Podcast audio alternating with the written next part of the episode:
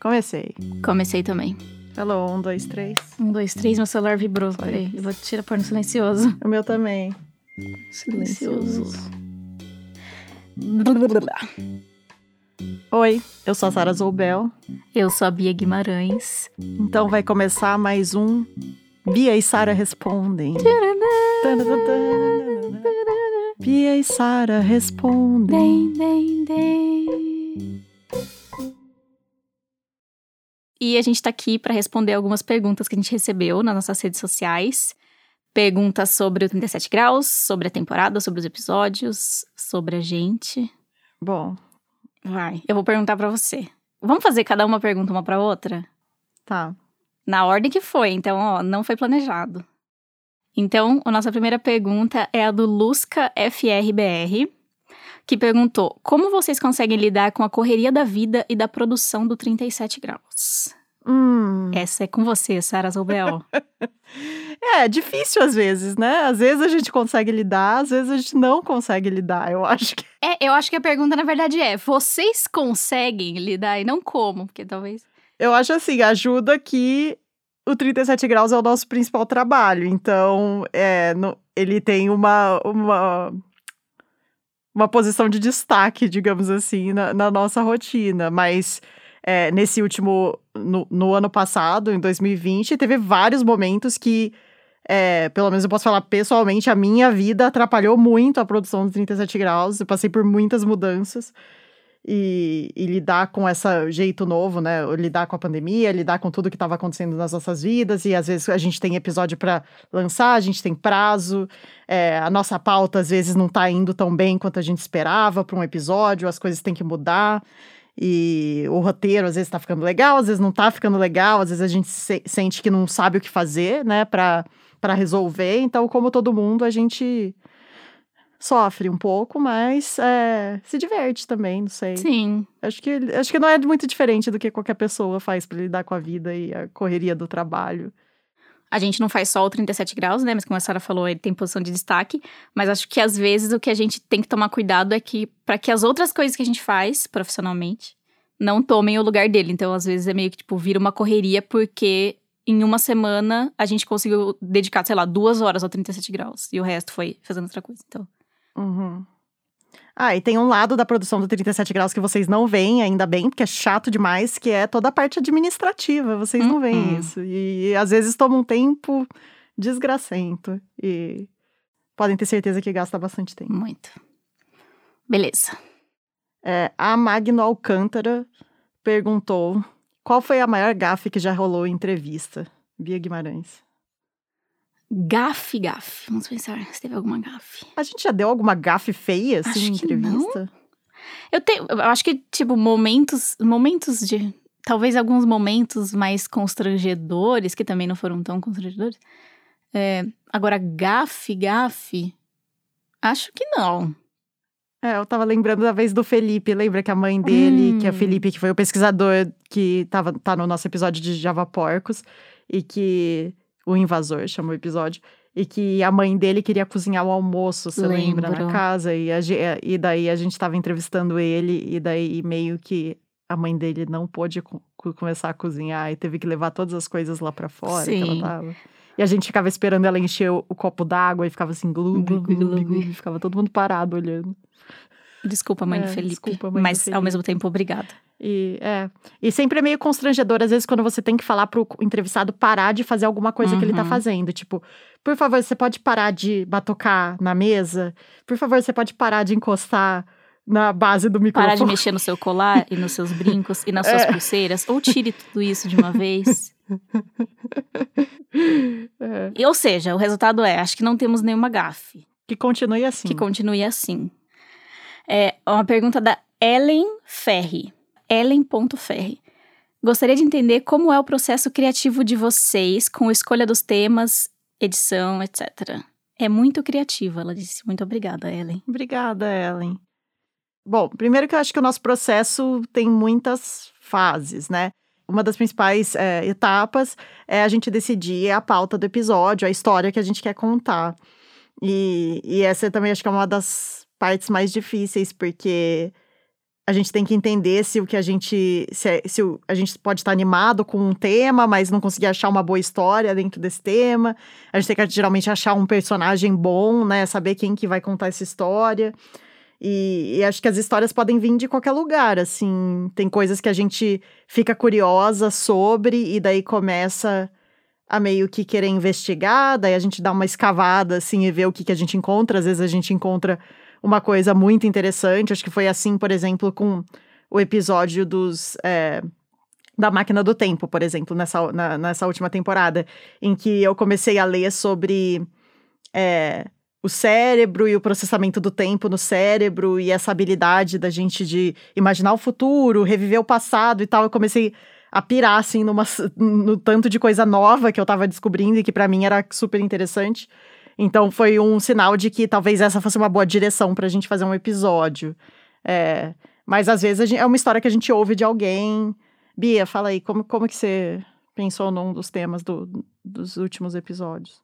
Ah, e às vezes é uma coisa, talvez, que você tá no seu dia a dia e você se pega perguntando, ou, por exemplo, do, da ópera de Tonico que eu até conto no começo do episódio, né? Que eu me mudei para Campinas e eu ficava vendo o nome do Carlos Gomes em todo canto, muito mais do que da cidade de onde do que na cidade onde eu cresci. E eu ficava me perguntando, né? Nossa, por que, que esse cara tem o nome dele espalhado por todo canto, mas é, a gente parece que não fala dele, eu não lembro dele, eu não escuta ele. E aí veio a curiosidade daí e tal. Então, como a Sara disse, pode vir de às vezes uma notícia que a gente vê e aí quer entender um outro lado de um artigo é, edição, roteiro, todas essas coisas. Acho que é um processo da gente tentar, depois que a gente sabe que história que a gente quer contar, é meio tentar entender se tem algum jeito novo que a gente pode é, usar para contar essa história, se tem alguma inovação, uma coisa que a gente sempre quis fazer e nunca fez, é, se a gente consegue achar um caminho ali que seja que seja criativo no formato, né? Uhum. Não só no conteúdo da história. Tipo, a gente acha um conteúdo, uma história que por si só é legal, e daí a gente tenta é, fazer com que o formato dessa história seja tão legal quanto o conteúdo. Mas realmente também é uma coisa de olhar referências, é, ter ideias que às vezes ficam com a gente um tempão, tipo. Ó, Nesse de Carlos Gomes, por exemplo, a Bia chamou uma cantora de ópera para cantar uns trechinhos e tal. Acho que era uma coisa que a gente já tinha feito, né, no, no, no episódio. Criaturas. O Criaturas, da epidemia. Mas é uma coisa que a gente gosta de fazer quando a gente consegue chamar alguém que, tipo, que tem um, um artista ou um, uma cantora para contribuir pro, pro episódio, de, ou então se a gente consegue pensar numa estrutura para a história que vai ser diferente, que vai prender mais atenção, se a gente consegue imaginar algum uso de recurso sonoro que vai contribuir para essa história. Então, não sei. Acho que é isso. Uhum. Mai Deutrédia ou May Deutrédia pergunta: Já abandonaram um episódio começado? Se sim, qual era a história? Difícil essa, a gente quer contar? Já, já, já abandonamos. Já abandonamos, mas a gente quer contar quais? Eu não sei se eu quero contar, porque eu sonho que um dia a gente vai desabandonar, eu também. Né? Alguns dos episódios que a gente... Eu também. Mas então eu vou falar bem por cima, assim, só... Não vou falar nada de tema. Mas sim, acho que é, dois principalmente, né? Bom, ideias várias. Uhum. Várias ideias estão no nosso mural de ideias e que a gente até às vezes começou uma pesquisa, ou já até pensou em alguém para entrevistar e não saiu dali por qualquer motivo que seja. Então, por exemplo, ah, acho que isso aqui não sustenta o episódio, ou a gente ainda não achou a história que a gente quer achar dentro desse tema, enfim. É, e teve pelo menos dois episódios em que a gente chegou a fazer entrevistas é, com algumas pessoas, chegou a fazer toda a parte de pesquisa. Um deles a gente chegou a montar o episódio. Uhum. Ele ficou na beirada. E, e não foi um problema que, tipo, ah, no fim a gente é, ah, não, não sei, desistiu por algum motivo muito específico. Não, a gente simplesmente achou que do jeito que tava, talvez não, o, o, episódio merecesse mais alguma coisa, ou não era a hora para aquilo. Mas, como a Sara disse, talvez eles um dia sejam desabandonados. Então, sim. Fica no ar o mistério. É... Hannah Neri G HanaNeriG? Acho que sim. Arroba HanaNeriG. Já ficaram desmotivadas alguma vez? Ou achando que não ia dar certo? Eu não sei. Bom, acho que essa pergunta é complicada, porque depende. Depende em que sentido, eu acho, assim, né? Uhum. Tipo, com certeza eu já fiquei desmotivada com episódios que eu estava fazendo e que eu não achei que estava ficando legal, ou que eu não estava vendo muito uma luz no fim do túnel, e que daí você estava achando que não ia dar certo, e daí, tipo, aquele particular. Aquele episódio naquela época em particular, por exemplo, você tá tipo, ai, que droga, tô totalmente desmotivada para fazer isso e para acabar. E alguns desses episódios eu acho que, na verdade, reverteram e conseguiram, né, Uhum. tipo, com um pouco mais de produção, com é, mais pitaco de uma ou de outra, e a gente mudar um pouco as coisas, a gente conseguiu sair dessa túnel da desmotivação. É, mas com o 37 graus, eu acho que. Eu não sei se eu já achei que não ia dar certo. Acho que não. Como, como um programa, eu acho que eu nunca cheguei no ponto de achar que não ia dar certo. Acho que a gente também teve sorte de conseguir engrenar com ele bem no começo. Então a gente não ficou, né, muito tempo patinando, assim. Vamos lá. Ah, Hannah. Como que era? Hannah Neri G. A mesma Hannah Neri G perguntou também qual seria o episódio dos sonhos. Tipo, uma ideia de episódio muito doida que vocês gostariam. Olha, Hanna, eu não sei dizer assim qual seria o assunto desse episódio, qual é a pauta, mas eu tenho uma coisa que eu e a Sara queremos muito fazer e temos muita vontade de fazer, que é fazer um episódio em que é um episódio mais investigativo no sentido em que de que a resposta não está no mundo. O 37 graus vai descobrir alguma coisa nova que ainda que não existe no mundo e o ouvinte vai estar acompanhando ao vivo. Ao vivo não, né, no caso. Estará acompanhando enquanto a gente descobre isso. Enfim, alguma coisa que não seja simplesmente de coisa de entrevistar alguém, ou enfim, um processo investigativo mesmo. É, o que é diferente da gente, por exemplo, também fazer uma investigação, mas de um assunto que já foi tratado de outras formas. A gente quer fazer uma coisa que ninguém nunca fez pela primeira vez, eu acho. Sim. que Tem esse... Outra coisa que a gente tem muita vontade de fazer, que na verdade não é o episódio dos sonhos, é mais. É um episódio, vai, digamos. Mas a gente tem muita vontade de fazer uma coisa ao vivo, num teatro de preferência, Com aglomeração. com muita aglomeração. Não agora, tá, pessoal? É, num, num futuro, sabe-se lá quando. Mas em que vai ser, tipo, completo, assim. Vai ter música tocando no palco, vai ter, o, o- vai ter uma participação especial que vai entrar no palco com a gente, mas também vai tocar áudio que a gente já selecionou, entrevista que a gente já fez. Enfim, vai ser um episódio completo acontecendo na frente do público. Queremos. Show vírus. Choviros. É, agora uma pergunta do Victor JVM, arroba Victor JVM. Como vocês encontraram as histórias da última temporada?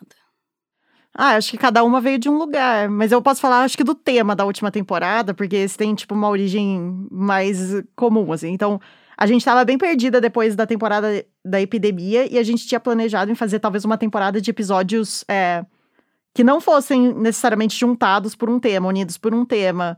Fossem cada um com uma história e tal. E a gente até começou, né, a pesquisa e produção de alguns episódios que a gente tinha pensado para essa quarta temporada que não aconteceu. Até que a Bia fez uma entrevista com o Hélio Ziskind. Ziskind que fala? É, né? É. uhum.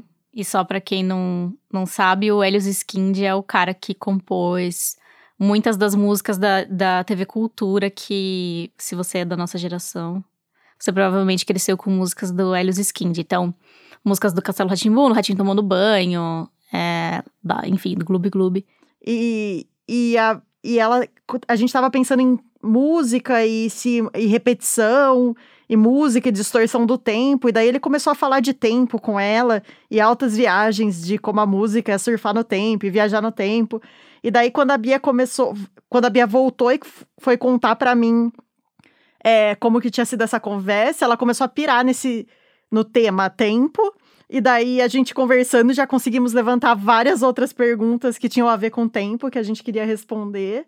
E daí foi meio assim, na hora, né, Bia? Acho que a gente falar, tipo, ah, acho que a próxima temporada tem que ser sobre o tempo. Tipo, meio que como se acendeu uma luz, assim. Uhum. Começamos a procurar é, as respostas para essas pe- grandes perguntas, né, sobre o tempo. Eu acho que uma das coisas que a gente queria é que essas perguntas sempre ficassem no, limi- no limite do que a gente sabe e do que a gente não sabe e do que a gente não necessariamente consegue saber, pelo menos não agora, assim. Mas aí eu acho que dentro da, da temporada, cada história veio de um lugar. Sim. Ah, é você que faz pra. Não, eu faço pra você, né? A Noêmia Lopes pergunta: depois de toda a apuração para depois de toda a apuração para apuração para preparar a temporada, muito P aí. Depois de toda a apuração para preparar a temporada, entre parênteses, linda, mudou algo na relação que vocês têm com ele, o tempo? Hum, eu não sei se sim, mudou super. E que também, vamos vamos pensar que essa a produção dessa temporada coincidiu com um ano em que eu acho que mudou a relação de todo mundo com o tempo um pouco, né? Então, mas uhum. particularmente uhum. por conta da, da apuração e da produção da temporada, não sei, mas eu comecei a perceber muitas coisas que antes eu não percebia. Então, por exemplo, eu comecei a perceber que eu sou muito boa em dizer quanto tempo passou. Eu eu mando, eu ponho meu timer, eu mando minha Alexa por todos os meus timers quando eu tô cozinhando. Então eu falo assim, Alexa, coloca um timer de 2 horas e 40, vai, quando é um preparo mais demorado. E quando, e aí às vezes eu tô sentada no sofá e eu falo assim, bom, eu acho que já está chegando na hora. Daí eu pergunto pra, pra Alexa, Alexa, quanto tempo falta pro, pro meu timer? Daí ela fala assim, você tem um tempo restante de 10 segundos para o seu tempo. Daí eu falo, uau, sou muito boa nisso. Não é, é surpreendente isso, só falar isso. Mas eu acho que eu comecei a perceber isso, assim, como cada pessoa tem um, um, seu, um tempo diferente da outra e comecei a ficar mais atenta a isso. E você, Sara? Não é, não é que mudou algo no dia a dia que eu faço, mas eu acho que, que eu comecei a notar coisas. Por exemplo, depois que eu aprendi sobre teoria da relatividade, é, e depois que eu aprendi mais sobre memória e como a nossa memória funciona, essa capacidade de, tipo, meio que viajar no tempo, eu acho que mudou como eu me vejo um pouco no tempo, assim, como que. É como se eu tivesse agora, tipo, não sei. Como se eu soubesse mais um segredinho sobre o tempo, assim, eu acho. Eu, eu me pego pensando nesse tipo de coisa mais frequentemente. Uhum. Agora, uma pergunta do Roberto Takata. É, como foi a adaptação para as condições de pandemia? Restrições de deslocamento, contato presencial, etc. Acho que desde da temporada anterior, né, da epidemia, a gente já tá com várias restrições, né, para a produção dos episódios. É que por sorte, quando a gente começou a lançar a epidemia, a gente já tinha muito do material gravado, né, de antes. É, mas aí para essa temporada, que ela foi gravada e produzida inteiramente durante a pandemia, é, eu acho que a gente acabou tendo que mudar o jeito que a gente faz o 37 graus, porque a gente é, se apoiava muito na entrevista presencial, em poder ir acompanhar uma cena acontecendo ao vivo, é, poder ir acompanhar nossos entrevistados fazendo alguma coisa, olhar no olho, né? Conseguir tirar lá aquela melhor coisa da entrevista, assim, que você tem cara a cara. E também isso dava pra gente total controle sobre os nossos áudios. E a gente podia captar áudios que eram muito bons e isso ajudava muito a gente na edição e poder ser até criativa na edição depois desses áudios. E aí, sem é, poder fazer gravações presenciais, é, a gente meio que passou um tempo pensando como que a gente poderia meio que reinventar o 37 graus, né? Porque a gente gosta de levar vocês junto com a gente numa numa jornada, né, durante o episódio. E a gente ficou perguntando como que a gente vai fazer isso se a gente não pode, de fato, levar vocês em nenhum lugar fixo, né? Por isso que a gente decidiu é, não viajar no espaço, mas viajar no tempo.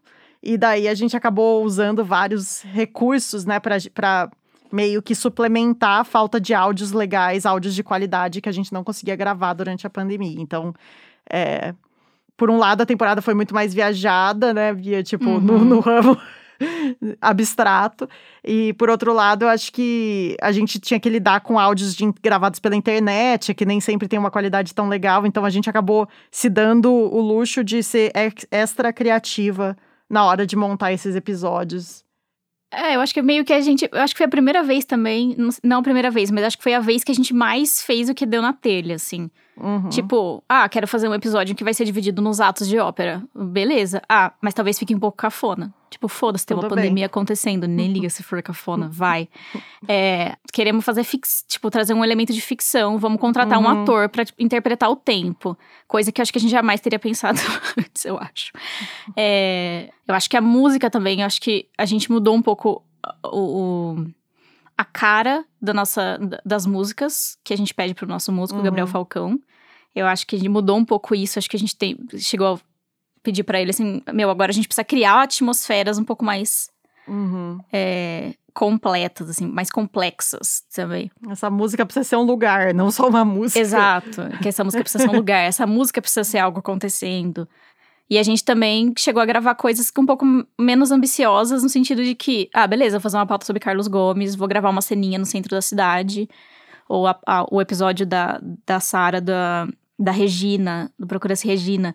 Ah, vamos gravar aqui perto de casa, nesse bosquinho que tem aqui e tal. Então, acho que a gente também fez um pouco disso, de explorar o que tinha à nossa volta, assim. É. Ah, e uma coisa que a gente fez foi isso, né? Eu e a Bia gravamos conversas espontâneas é, sobre a pauta, conversando sobre o que uma tinha aprendido, tentando explicar para outra. E a gente também entrevistou produtores, né? A gente entrevistou a Ana Pinho, a gente entrevistou o Thiago André. É, na pauta do Carlos Gomes. A gente consegue ter uma qualidade legal do áudio e daí a gente consegue usar como se fosse camadas, né, na hora uhum. de montar as histórias. Então agora a gente não tem mais só uma entrevista com um especialista que a gente gravou pela internet. A gente também tem uma entrevista super boa que a gente gravou com o um produtor. A gente tem uma conversa que gravou eu e a Bia, e agora a gente tem a música, de repente a gente tem uma pequena cena que foi gravada no quintal, mas enfim, é, é to, ter todas essas camadas ajudou a gente a conseguir montar um episódio para que ele fosse, tipo, espero, tão imersivo quanto os episódios anteriores do 37 Graus, mesmo a gente não tendo praticamente saído para poder gravar. É... Que... Agora sou eu, né? Então, Anselmo. O Anselmo pergunta: Acho precioso o trabalho de vocês. As mídias de barra sobre cultura científica são rarefeitas nas suas fórmulas e vocês escapam disso. Obrigada, Anselmo. Obrigada, Anselmo. Fico curioso de saber as referências, livros, filmes, etc., que marcaram vocês. Quais são? Elas influem de alguma forma no 37 graus? Um, eu acho que as nossas referências também vieram muito de podcasts que a gente achava que faziam trabalhos incríveis, não por conta só das pautas, mas esteticamente. Então, eu acho que as nossas referências, elas mesclam um pouco a ciência com o que a gente quer o 37 graus seja na estética. Então, Radiolab, Invisibilia, é, This American Life, que não é um podcast de ciência, mas que, lógico, é, é uma uhum. influência, acho que para todo mundo que faz podcast narrativo. E, e até coisa mais do jornalismo literário mesmo. Então, é, reportagens da, da revista Piauí, por exemplo, pelo menos para mim, assim, sempre foram uma referência. As reportagens do Bernardo Esteves, que já até participou de um episódio nosso, mas que é repórter de ciência da Piauí. Gostava muito do jeito que ele escrevia sobre ciência. É... que mais? A cada temporada também mudam muito as nossas referências. Então, uhum. se no começo as nossas temporadas eram muito baseadas nas nossas referências primeiras, assim, originais, que é tipo Radiolab, Invisibilia, This American Life e até a revista Piauí. É, depois, a cada temporada isso vai mudando um pouco, então você vai acrescentando outras coisas no seu mural de referências, né? Então, a, nessa temporada Tempo, a gente queria ela um pouco mais. É, mais de ficção científica, assim, uma, uma atmosfera de ficção científica. Então a gente falava assim, é, Stranger Things na Serra da Capivara, ou tipo. Mas eu acho que também tem muita coisa que a gente acaba. Não é uma referência inteira, assim, mas a gente meio que. É, rouba, entre aspas, ou empresta pedacinhos, assim, de coisas que a gente vai vendo. Então, é, acho que é comum eu ou a Bia estamos vendo, por exemplo, um filme, daí, Total. tipo, sei lá, nesse filme tem uma cena ou um jeito que alguém explicou alguma coisa, e daí a gente fala, nossa, que legal isso, e daí pega aquilo como uma referência. Será que dá para usar isso de alguma maneira no podcast? Ou a gente percebe um uso da música por alguém que é diferente, daí a gente fica com vontade de aplicar, assim. Então, acho que é muito do que a gente está consumindo seja filme, série, podcast, documentário, livro, acho que a gente sempre acaba meio que é, achando coisinhas, assim, que a gente quer ter, experimentar no 37 graus. Sim, até poderia jogar um desafio para os ouvintes. Encontre todas as referências de, uh, que o musical Hamilton provocou na última temporada. É verdade.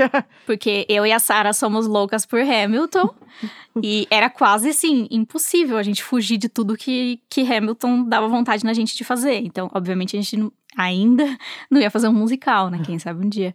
É, mas a gente ia pensando nisso, assim, como construir assim. Então, às vezes são referências assim até não, até meio indiretas, assim, ou mais discretas, mas que estão nisso tudo. Que massa. Uh, agora sou eu, tá, né? agora é você que pergunta. Então, uma pergunta do Jonathan Dias, que perguntou: além da planária. Ah, ele fez duas perguntas. Ele perguntou: além da planária, tem algum outro animal que vocês são fãs? Um não é nada surpreendente, mas obviamente eu sou fã de cachorro. Tenho dois e amo cachorros. Mas você é Cachorros, fã de um- cachorro? Um, um grande animal. Sou muito fã de cachorro. Mas enfim, sim, tem vários animais, eu acho. Eu acho que eu sou fã de baleias jubartes. Já tive a sorte de ver algumas e foi fantástico. É, eu sou fã de elefantes. Eu sou fã. É, eu sou... difícil achar o bicho que eu não vou ser fã. Enfim, fã de capivaras, né? Nossa, sempre. É, mas assim, é, é difícil. Eu, eu só era aquela, aquela criança, cachorro latiu. Só não sou fã do cachorro quando ele interrompe a gravação. Deve estar o Jacu. Ah, então aqui tem o Jacu, que inclusive sou fã, mas meus cachorros não são Mas você é fãs fã de Jacu, eles- vamos ser sinceros. Sou fã, porque tem um casalzinho que vem. Eu acho que você tá com pouco critério pra ser fã. E eu sou fã de Tubarão, que com certeza é o, é o mais que eu sou fã. Então, sou fã de Tubarão há muito tempo. Gosto muito de filme de Tubarão, independente da qualidade cinematográfica, da obra, e do roteiro e da atuação. O importante pra mim é que tem um tubarão. Vai, parte 2. Parte 2 da pergunta do Jonathan. Qual o máximo de tempo que vocês conseguiram ficar sem respirar? Produzindo esse app, no caso ele tá falando do episódio que chama o é, Humano versus Relógio. Eu ia falar Isso. Humanos versus Máquina. Humanos versus Relógio. Que tem a história É, da. da Carol Meyer. Produzindo esse app, vocês tentaram aprender a respiração? Foi unilateral, a Sara me fez prender. E em minha defesa foi de surpresa, porque ela não me falou que ia me mandar aprender. Fazia uma hora que eu tava tagarelando. E, mas acho que a Sara não, né? Você não tentou durante a produção. Nesse, durante a produção, não. É, mas eu pedi pra Bia aprender a respiração. Eu tenho certeza que ela consegue ficar mais tempo sem respirar do que é o que ela ficou. Não, eu também tenho. Acho que foi tipo 45 segundos. O que eu tenho certeza que você consegue pelo menos tipo um minuto e meio, assim. Eu acho que você consegue. Ah, eu também não me esforcei muito. Mas é que também você chega pra pessoa na hora, você fala, aprende a respiração. Você tá tagarelando faz uma hora. Num estúdio fechado, passando calor. É. Então, eu também não sei qual o máximo de tempo que eu já fiquei sem respirar. Provavelmente foi durante alguma aula de natação. Mas É, eu também, deve ter sido na natação. eu imagino que nunca deve ter passado muito dos, dos dois minutos, com certeza. Carol, você é, é insana. Sim. Agora a gente tem uma pergunta da Gleice na arroba arte de fazer ser. Qual o episódio favorito de vocês? Ahn, eu acho que ela deve estar perguntando o favorito de. No geral, né? Não que mais gostou de fazer, né? Que eu acho que são perguntas diferentes. Mas favorito, eu gostei muito do, do Procura-se Regina. Mas é, como, como do- estando do outro lado da produção, que eu gostei muito de fazer foi. Gostei muito de fazer o. A cidade que fez o tempo é, virar, de Sobral. Gostei muito de fazer. E você, Sara? Ahn, um dos meus. Eu, agora eu tenho dificuldade de, de, de escolher, mas eu acho que te- durante a temporada o meu favorito era do Tonico, era a ópera de Tonico. É, mas eu gosto muito da cidade que fez o tempo virar. E eu acho que o Regina, tipo, no fim, assim, como peça, é um dos meus favoritos também. Mas se você pensar também que o episódio favorito. É o episódio que a gente mais gostou de fazer, se a gente pensar que também, fora dessa temporada, a gente já fez umas viagens que foram bem legais, né? Então eu acho que daria pra pôr na lista. Uhum. Lógico que foi uma delícia ter passado uma semana em Natal, no Rio Grande do Norte, pra gravar o episódio dos corais, que é o Maré Baixa. Ou ficar é, rodando na Floresta da Tijuca e depois no- no- na Floresta da Uhum. no Maciço da Pedra Branca com o, o Rogério e o Alex no Rastros na Floresta. Com certeza. Então, saudades. o do milho, né? Ter Sim. ido lá na, na aldeia ali em Itanhaém, foi muito legal. E, então a gente tem saudades desses episódios também que a gente fazia essas viagens.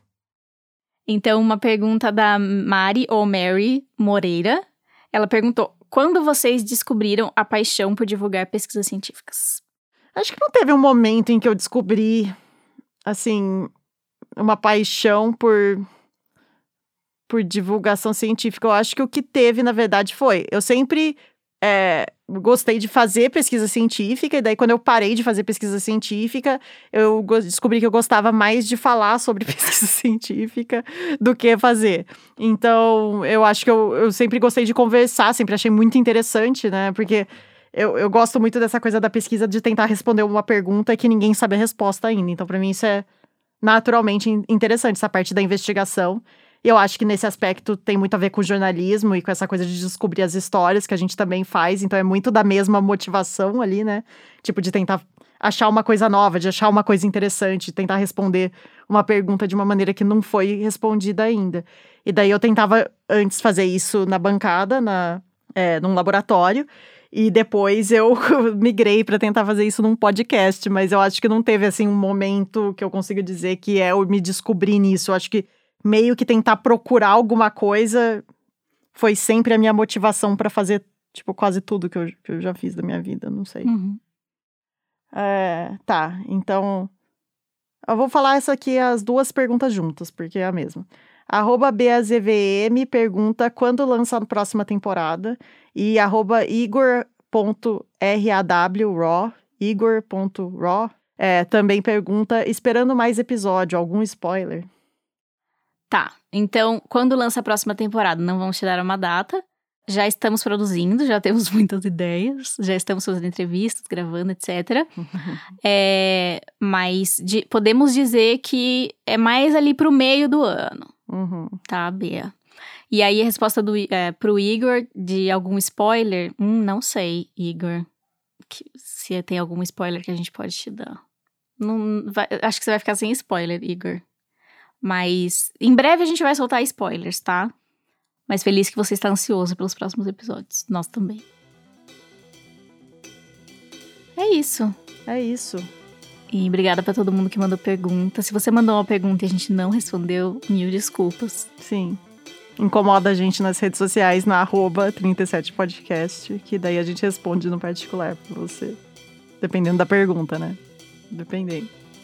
Ah, eu, eu tenho mais uma, um autopubli ah, sim. que a gente pode fazer, que é se você gosta de podcasts narrativos, está interessado em fazer um podcast narrativo ou de repente já produz um podcast, nós temos um site chamado Cochicho, cochicho.org, que reúne recursos, oportunidades, dicas, artigos para quem está é, nesse mundo. Isso, e arroba nas redes sociais é Cochicho Áudio. E tem memes, inclusive. Inclusive, se você quiser mandar um meme pra gente, às vezes a gente dá sem imaginação para fazer. É isso. É isso. Até mais, povo. Até.